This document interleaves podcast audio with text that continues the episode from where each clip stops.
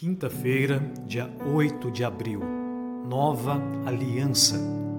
A primeira vez que o Antigo Testamento menciona o que se chama de Nova Aliança é na passagem de Jeremias 31, verso 31 a 33.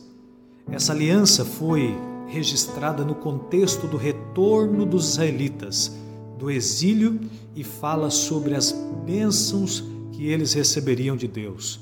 Novamente, como em todas as outras, Deus foi o responsável por iniciar a aliança e ele a cumpriria por sua graça. Observe também a linguagem usada neste texto. Deus se referiu a si mesmo como esposo para o povo. Ele falou que escreveria sua lei no coração deles e, usando a linguagem da aliança abraâmica, disse que seria o Deus deles e eles seriam seu povo.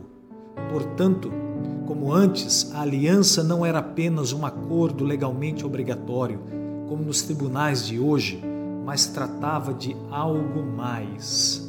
Algo mais.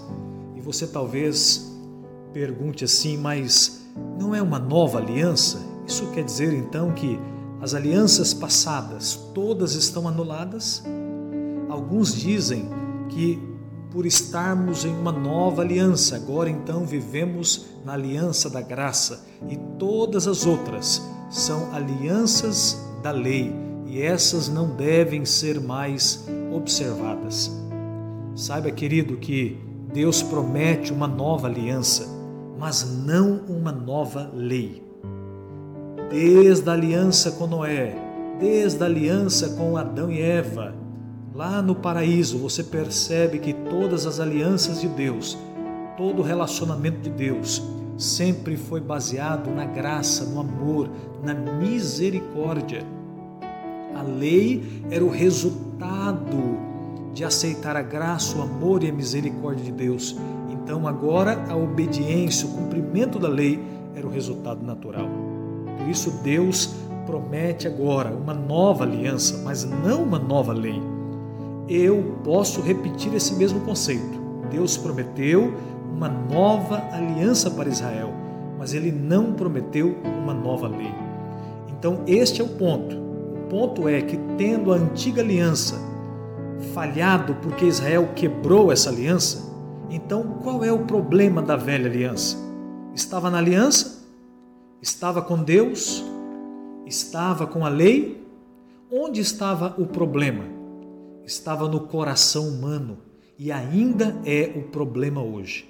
A nova aliança é uma promessa de receber um novo coração que não quebrará a aliança, que não será mais desobediente, mas que guardará a lei de Deus a partir do amor ao Senhor Deus Todo-Poderoso. Por isso, em Jeremias 31, 31 e 34, vemos os elementos da graça e da obediência. Deus queria entrar num relacionamento especial com o povo e Deus se propõe a fazer conhecido, dar a conhecer, como nas alianças anteriores. Deus perdoaria os pecados do povo, entraria em um relacionamento com ele e lhe concederia sua graça. Como resultado, o povo simplesmente o obedeceria não de maneira mecânica e nem por hábito, mas puramente porque o conhecia, porque o amava e porque desejava servi-lo. Essa é a essência do relacionamento da aliança que o Senhor buscava com o seu povo.